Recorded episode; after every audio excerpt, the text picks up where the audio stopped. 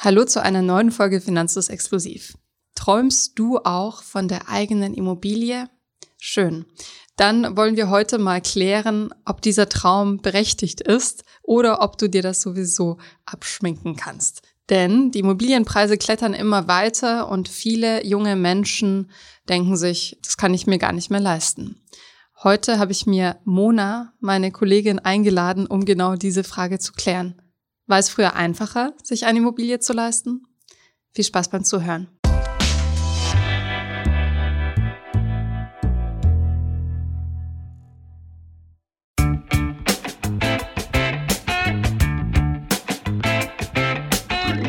Es ist leicht gesagt, dass die Immobilienpreise immer weiter klettern. Wir wollen es euch mal anschaulich machen. Mona und ich wohnen beide in Berlin innerhalb der Stadt und wollen uns mal anschauen, was es so kosten würde, wenn man sich wie viel Zimmer wollen wir? Wir möchten zwei Zimmer. Ja. Und äh, haben deswegen mal ein bisschen durch die Immobilienportale gescrollt. Ich habe mir mal Immobilien-Scout vorgenommen und Anna ist bei eBay unterwegs. Und wir haben mal geschaut, was uns denn hier alles so angeboten wird und zu welchen Preisen. Genau, so zwei bis drei Zimmer zwischen 60 und 80 Quadratmeter. Genau. Und was, was findest du so? Ja, ich habe mal ein bisschen runtergescrollt und es hat gar nicht lang gedauert, da bin ich auf sehr hübsche Wohnungen gestoßen. Zum Beispiel habe ich hier eine, die mir als Seltenheit angekündigt wird. Ein Zweizimmer-Altbau mit Balkon in der Nähe vom Regierungsviertel, hat ganze 90 Quadratmeter. Das heißt, da kann man sich auch ganz schön ausbreiten. Ungemütlich wird es dann erst beim Preis. Es kostet nämlich das Ganze 948.000 Euro und damit fast eine Million. Mir wird von ImmoScout auch eine Monatsrate für die Kreditabzahlung vorgeschlagen, die liegt bei 2.741 Euro. Nicht schlecht. Also wenn man dann vielleicht den Platz so ein bisschen reduziert. Ich habe hier was bei Kleinanzeigen gefunden. 62 Quadratmeter, eigentlich eine ganz süße Zwei-Zimmer-Wohnung mhm. im Kolwitz-Kiez, also im Prenzlauer Berg, ein bisschen gediegener gelegen. Liegt für 62 Quadratmeter bei 449.000 Euro. Ich könnte mir das nicht leisten. Ich mir auch nicht, definitiv nicht. Wo du sagst, ein bisschen kleiner, ein bisschen kleiner habe ich auch geschaut, in der Hoffnung, vielleicht was günstigeres zu finden. Bin dann auf eine Zwei-Zimmer-Wohnung gestoßen, die 74 Quadratmeter hat. 74,5 Quadratmeter. Und der Kaufpreis ist nicht gesunken. Er liegt jetzt bei einer Million und ein paar zerquetschen. Das sind ungefähr 5.750 Euro, die ich mal weggelassen habe. Das heißt, wir sind hier noch teurer geworden. Dafür wird mir gesagt, es ist eine 1A-Lage von Berlin Mitte. Aber leisten, äh, ja, können sie es, glaube ich, die wenigsten. Ich habe aber ein Schnäppchen gefunden hier. Echt? Ich bin gerade überrascht. Und zwar eine vermietete, naja, da muss man zehn Jahre warten, aber eine vermietete Dreizimmerwohnung im Wedding, im Bezirk Mitte, mit Sanierungsbedarf. Ach, das ja. ist wahrscheinlich der kleine Haken, aber ich schau mal rein. ja, hübsch, ich sehe es auf deinem Bildschirm. Also sieht wahnsinnig schick aus. Also das Bad hat ganz massive Feuchtigkeitsschäden und ähm, sieht eigentlich eher aus wie so eine Werkhalle. Also ja, sieht schlimmer aus als mein Keller, muss ich ehrlich sagen. Okay, und das kriegt man für schlappe 220.000 Euro, 76 Quadratmeter und wie gesagt äh, zehn Jahre ähm, Kündigungsschutz für die für die Mieter, die noch ah, drin ja. sind. Ja, das wäre doch was. Ja, auch nicht so gut. ganz. Ich habe noch einen Neubau, eine Neubauwohnung gefunden, auch in der Stadtmitte mit einer gemeinschaftlichen Dachterrasse. Sieht ganz schön luxuriös aus. Deswegen dachte ich mir auch schon, dass es vielleicht äh, nicht das Superschnäppchen werden würde.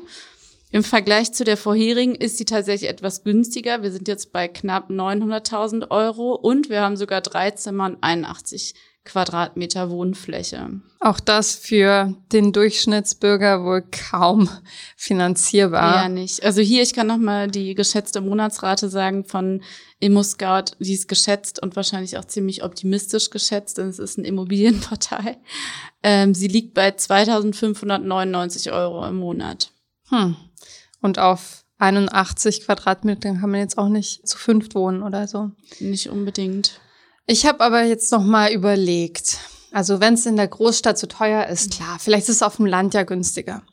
Und ich habe was gefunden. Schau mal, zwei Zimmerwohnungen, Altbau, renoviert in Belle in der Nähe von einem See in Woltersdorf. Belle Etage. Ja, Belle Etage. Klingt ganz schön. Ach, das ist der Ort. Ach so. Und kostet 189.000 für 60 Quadratmeter. Ein bisschen klein, ein bisschen eng. Das klingt aber ganz gut. Aber das wäre doch noch erschwinglich.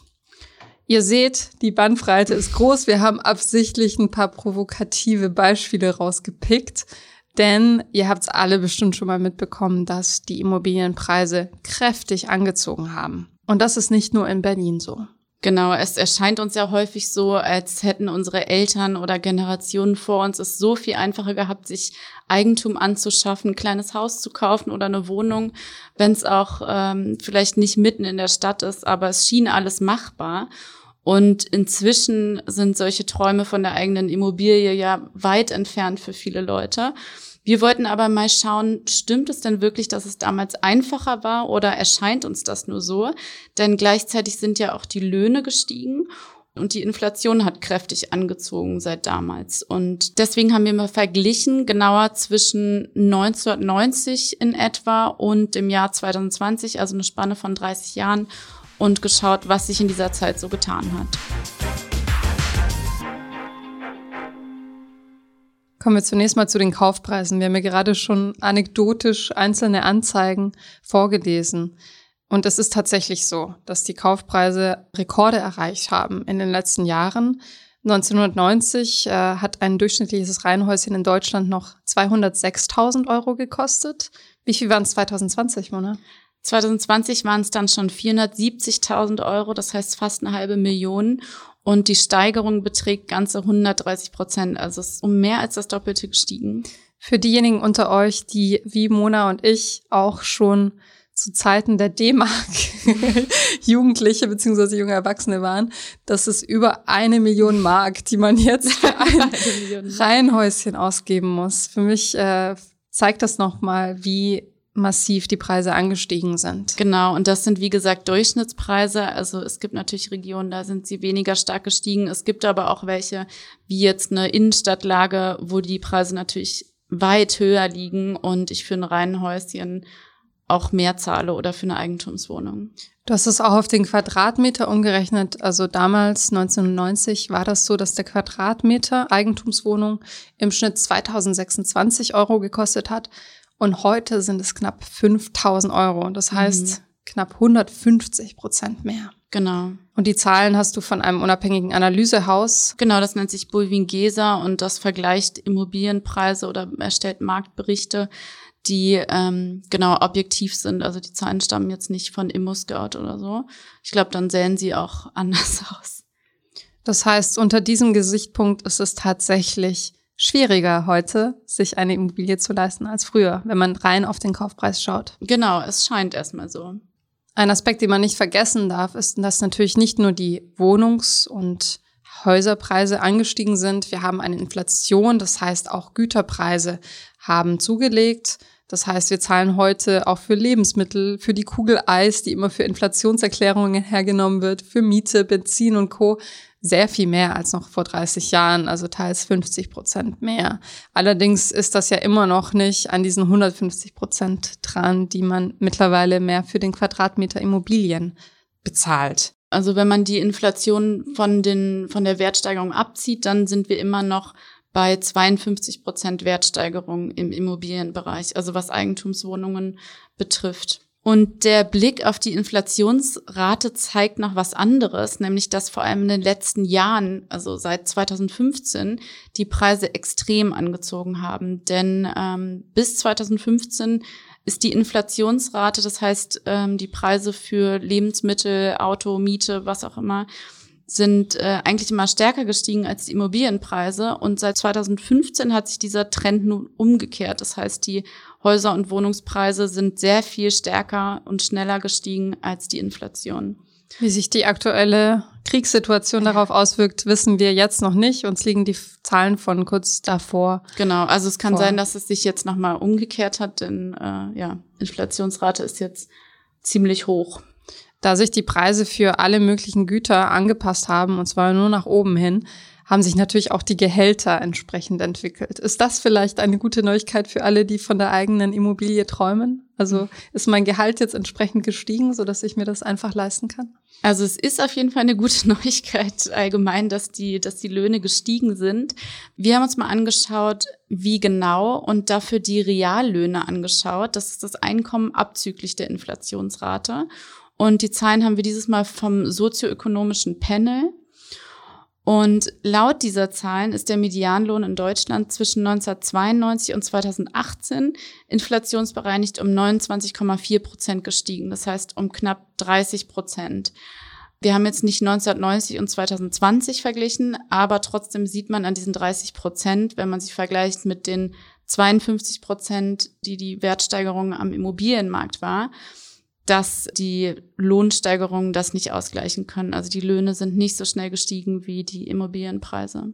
Und wichtig ist auch hier nochmal zu sagen zur Einordnung, dass das natürlich bei jedem Individuum anders gestaltet mhm. ist und dass nicht jeder von den durchschnittlichen Medianeinkommenssteigerungen gleich viel profitiert. Wir haben in Deutschland eine relativ große Ungleichheit und teils größer werdende Ungleichheit der Einkommen, die du am Gini-Koeffizient ablesen kannst. Mhm. Genau, dieser Koeffizient zeigt einem die Ungleichheit an und es wird bemerkbar, dass zwischen 2009 und 2020, das heißt vor allem auch hier in den letzten Jahren, die Ungleichheit ziemlich zugenommen hat, nämlich genauer gesagt um knapp 20 Prozent. Also diese Gehaltsschere oder auch Schere zwischen Arm und Reich, das ist ein ganz anderes Thema, das wir jetzt mhm. hier nicht vertiefen wollen. Aber auch da wollen wir euch eben einfach nur zeigen, dass die Wahrheit doch ein bisschen mehr Grautöne hat, mhm. als es sich liest. Also nicht alle Gehälter sind um 30 Prozent inflationsbereinigt gestiegen in diesem genau. Zeitraum. Deswegen, also wir haben ein Zwischenfazit, wenn wir auf die Durchschnittswerte schauen, dass selbst unter Einberechnung der Lohnsteigerungen es früher immer noch einfacher war, sich eine Immobilie zu leisten. Es gibt aber noch eine dritte Komponente, die man beachten muss, und das ist die Sache mit der Finanzierung, denn heute ist es weit billiger, sich überhaupt ein Darlehen von der Bank zu holen, das heißt Geld zu leihen, um eine Immobilie zu kaufen. Die Finanzierungskosten sind nämlich extrem gesunken. Wir haben 1990 noch einen Sollzins, das heißt einen Nominalzins von 8,8 Prozent für unser Darlehen im Schnitt gezahlt. 2018 waren es dagegen nur 1,4 Prozent. Das heißt, ich muss heute weit weniger Zinsen zahlen als noch vor 30 Jahren. Ja, das ist ein Grund, weshalb ich in meiner Verwandtschaft zumindest beobachtet habe, dass man versucht hat, schon relativ viel Geld mitzubringen in den Kredit, weil man eben sonst sehr hohe mhm. Zinsen lange abstottert. Und heutzutage ist ja eher das Gegenteil der Fall. Genau. Teilweise finanzieren Menschen ihre Wohnung voll mhm. fremd und ähm, das bringen kaum Eigenkapital. Ja, echt häufig gehört in letzter Zeit, dass Leute das machen. Genau, also auch das kann sich jetzt natürlich ändern. Wir wissen nicht, wie, dies, wie sich die Zinsen ähm, infolge des Krieges und des jetzigen Zustands verändern werden, aber ja, sie waren zuletzt eben sehr, sehr niedrig. Und ich habe hier auch noch mal eine Prozentzahl. Also sie waren 2018 84 Prozent niedriger als in den 1990ern. Das ist ein ganz schöner Batzen. Ja. Du hast es auch verdeutlicht mit einer Rechnung, mit einer Beispielrechnung. Und zwar, wenn man sich einen Immobilienwert von 200.000 Euro finanzieren wollte. Wie hat sich da die monatliche Kreditrate ausgewirkt? Äh, ja, wir haben uns angeschaut, wie es gewesen wäre, wenn ich jetzt zehn Jahre gebraucht hätte, um die abzubezahlen. Und ja, mit diesen Darlehenszinsen von damals hätte ich im Monat eine Kreditrate von 2500 Euro gehabt. Auf zehn Jahre hochgerechnet sind das allein 100.000 Euro nur für die Zinsen. Und dann haben wir mal geschaut, wie es mit den Zinsen von 2018 gewesen wäre, auch bei zehn Jahren Laufzeit und einem Kaufpreis von 200.000 Euro. Und da hätte die Rate nur bei 1800 Euro monatlich gelegen und ich hätte insgesamt Zinsen in Höhe von nur 14.400 Euro gezahlt. Das heißt 86.000 Euro weniger an Zinsen. Das heißt, äh, hier ein ganz klares Nein, es ist nicht schwerer geworden, ähm, zumindest wenn man die Kreditkonditionen äh, ganz separat betrachtet, mhm. was natürlich die vorigen Punkte nicht nichtig macht, aber das gleicht zumindest so ein bisschen was aus von den hohen Preisen. Allerdings auch das hängt wieder vom jeweiligen Fall ab. Auch das mhm. ist nicht mhm. schwarz und weiß.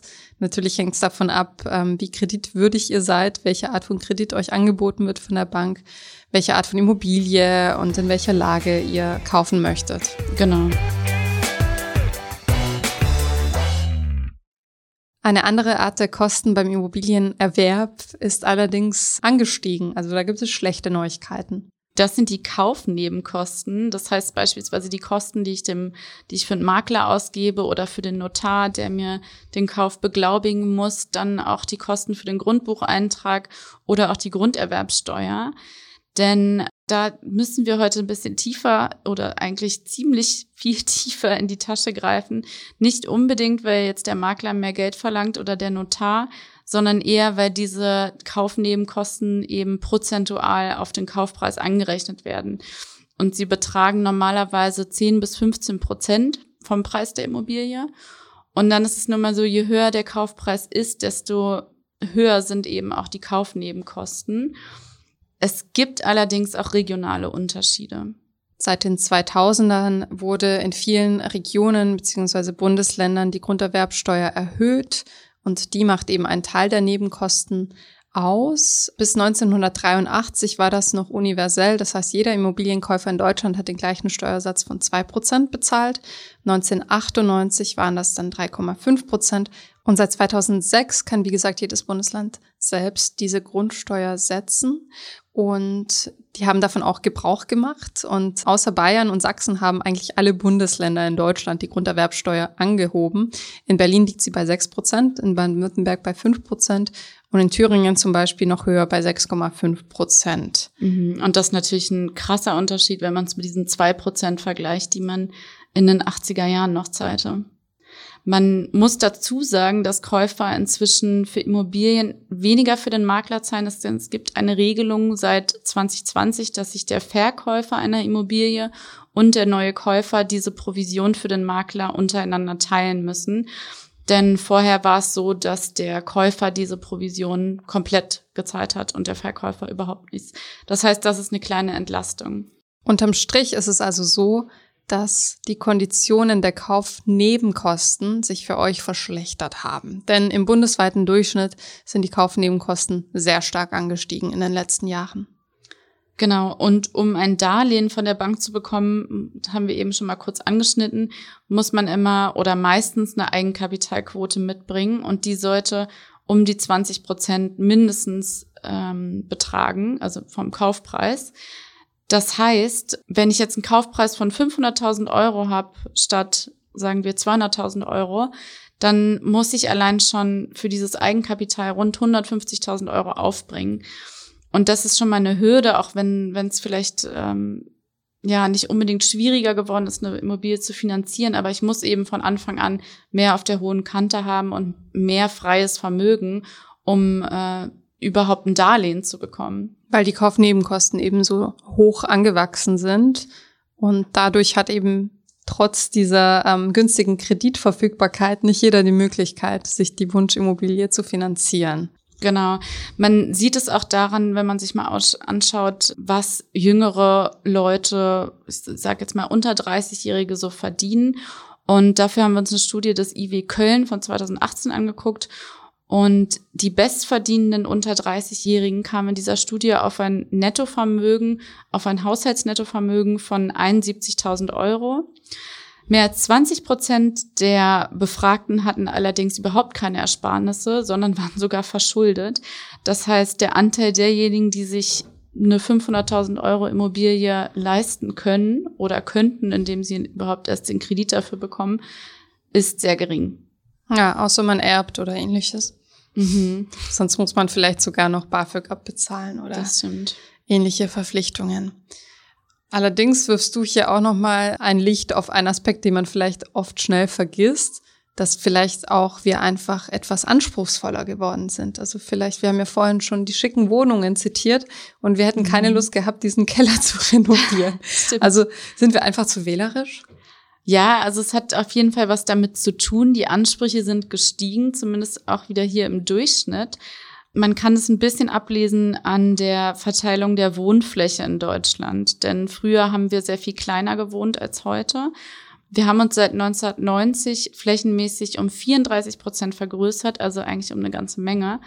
Das heißt, ähm, vor 30 Jahren lebten Menschen in Deutschland im Durchschnitt auf 34,8 Quadratmetern und 2019 waren es dann knapp 48 Quadratmeter pro Person. Da gibt es natürlich auch hier regionale Unterschiede. Das heißt, zwischen Ost und West beispielsweise in den neuen Bundesländern lag die ähm, Quadratmeterfläche pro Person zum Beispiel nur bei 44 Quadratmeter 2018 und in den 1990ern waren es gerade mal 28,2 Quadratmeter. Also im Osten hat man damals ein bisschen kleiner gewohnt und wohnt heute auch noch ein bisschen kleiner. Aber es wird eben deutlich, dass unsere Ansprüche gestiegen sind. Also wir verlangen auch ein bisschen mehr für unser Geld. Ich kann mir vorstellen, dass es aber in Großstädten, also wir wohnen beide in Berlin, dass es vielleicht sogar ein bisschen rückläufig ist, einfach wegen der Wohnungsknappheit und weil es so teuer wird, dass man sich gar nicht mehr die Fläche leisten kann, auf der man gerne, gerne wohnen würde. Mhm, da bist du ganz richtig mit deiner Vermutung, denn tatsächlich, äh, wenn man mal von Durchschnittswerten weggeht und auf Ballungszentren guckt, wie Berlin, Innenstädte, dann äh, stagnieren dort die Zahlen, also die Wohnfläche stagniert und es wird sich nicht mehr großartig vergrößert seit 2010, also seit diese rapiden Preisanstiege eigentlich begonnen haben. Das ist ja ein ziemlich ernüchterndes Fazit, das wir jetzt ziehen müssen. Oder nehme ich das falsch wahr? Also es ist tatsächlich auf vielen Ebenen schwieriger geworden. ja, es ist schwieriger geworden, teilweise die Finanzierung einfacher. Ähm, aber wir zahlen eben mehr, wir müssen mehr aufbringen, um überhaupt ähm, uns die Möglichkeit geben zu können, so eine Wohnung zu finanzieren. Wie viele Menschen in Deutschland wohnen denn überhaupt in Wohneigentum? Es sind jetzt aktuell in Gesamtdeutschland 46 Prozent. Und wenn man diese Zahl mit 1990 vergleicht, dann ist es doch ein erstaunliches Ergebnis, denn damals lag der Anteil in Eigentümern nur bei 39 Prozent. Es gibt also heute sogar mehr Immobilienbesitzer als damals. Mhm. Und auch da hast du die Zahl für Berlin rausgesucht. 17,4 Prozent sind genau. es hier. Also sehr, sehr viel geringer. Was man sich auch denken kann. Und äh, wenn man sich die Preise, die wir vorhin zitiert haben, so anschaut, wird das vielleicht mhm. auch äh, sich weiter in diese Richtung entwickeln, was aber natürlich auch an der Demografie in Berlin liegen könnte. Ja, Demografie ist ein ganz gutes Stichwort. Denn ähm, wenn man auf die Zahl guckt, also auf das Alter schaut, äh, in dem Menschen früher ihre erste Immobilie gekauft haben und wann sie heute ihre erste Immobilie kaufen, dann fällt schon auf, ähm, früher ging es offenbar schneller, beziehungsweise man konnte sich es früher leisten. Denn mit 37 Jahren hatte der durchschnittliche Deutsche damals die erste Immobilie gekauft. Heute ist der durchschnittliche Käufer oder die Käuferin 49 Jahre alt. Das heißt, sehr viel älter. Und ja, wie ist es eigentlich nicht unbedingt überraschend, denn die Preise sind höher. Und ähm, ja, aber man muss auch dazu sagen, dass es in den 1990er Jahren eben noch ich sag mal, stabilere Erwerbsbiografien gab. Das hatte ich an einer Stelle gelesen. Also dass du eben vielleicht auch eher bereit warst, ein Familienleben direkt zu führen. Du hattest vielleicht früher einen Job, hast deine Ausbildung abgeschlossen, muss, hast vielleicht nicht unbedingt auf Work-Life-Balance geschaut oder nochmal ein Thailand-Jahr eingelegt und ein Sabbatical hier und dann nochmal umgeplant. Also ich kann mir auch vorstellen, dass es damit zu tun hat. Work-Life-Balance ist schuld. genau, diese Work-Life-Balance.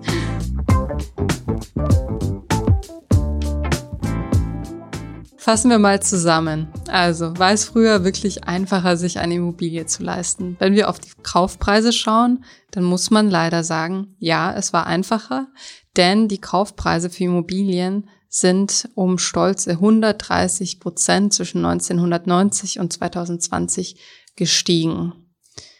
Wie sieht's mit den Gehältern aus?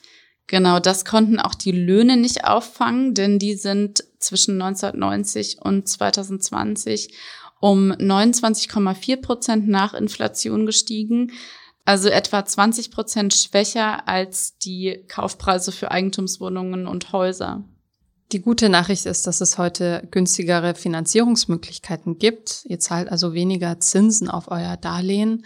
Der Wermutstropfen dabei ist aber, dass die Kaufnebenkosten angestiegen sind, und zwar bundesweit. Bedenken muss man dabei auch, dass unsere Ansprüche eben gewachsen sind mit den Jahren. Das heißt, wir verlangen heute ein bisschen mehr für unser Geld, wohnen größer und ja, wollen eben auf weniger verzichten oder uns weniger einschränken. Insgesamt muss man aber schon festhalten, dass ja es eben sehr viel schwieriger heute ist, überhaupt die Eigenkapitalquote hinzukriegen bei der Immobilienfinanzierung. Und das macht das Ganze, glaube ich, so schwierig, denn man muss viel auf der hohen Kante haben. Und dadurch ist es insgesamt, würde ich sagen, schon schwieriger im Durchschnitt, muss man dazu sagen. Denn natürlich ist nicht jede Region gleich und es ist auch nicht jedes Haus und jede Wohnung gleich. Es gibt Städte und Provinzen und Landstriche in Deutschland, in denen sind die Preise gesunken, in denen ist es sogar einfacher geworden. Und es gibt eben solche, in denen sind sie gestiegen. Angebot und Nachfrage haben halt doch auch noch einen Einfluss. Ja, und da eine Prognose zu wagen, ähm, traue ich mir nicht zu, was da wie steigen wird. Denn äh, ja, wie es mit Immobilien immer ist oder mit Preisprognosen, wenn wir vor 30 Jahren gewusst hätten, wie die Preise heute aussehen, dann hätten, glaube ich, unsere Eltern und anderen Verwandten eher zugeschlagen. Deswegen ähm, werft eurer Familie jetzt nicht vor, dass sie damals eine Wohnung hätten kaufen sollen in Berlin an der Ostsee oder sonst wo. Denn ähm, ja, es ist eben wirklich schwer vorhersehbar. Genau.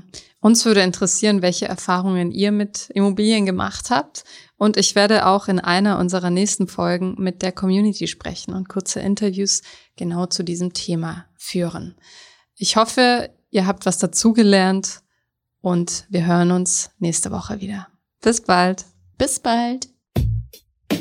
Ich hoffe, diese Podcast-Folge hat dir gefallen und du hast was dazugelernt. Wenn ja, dann erzähl doch gerne auch deinen Freunden und Bekannten vom Finanzfluss Podcast, die sich für das Thema finanzielle Bildung interessieren oder interessieren sollten. Wenn du uns auf iTunes zuhörst, dann lass uns gerne eine positive Bewertung da. Das sorgt dafür, dass wir noch besser auffindbar werden. Alle wichtigen Links und Verweise findest du wie immer in den Shownotes zu diesem Podcast. Auf unserer Homepage findest du außerdem eine ausführliche Beschreibung zu jeder Folge. Du findest sie unter finanzfluss.de slash podcast. Vielen Dank fürs Zuhören und bis zum nächsten Mal.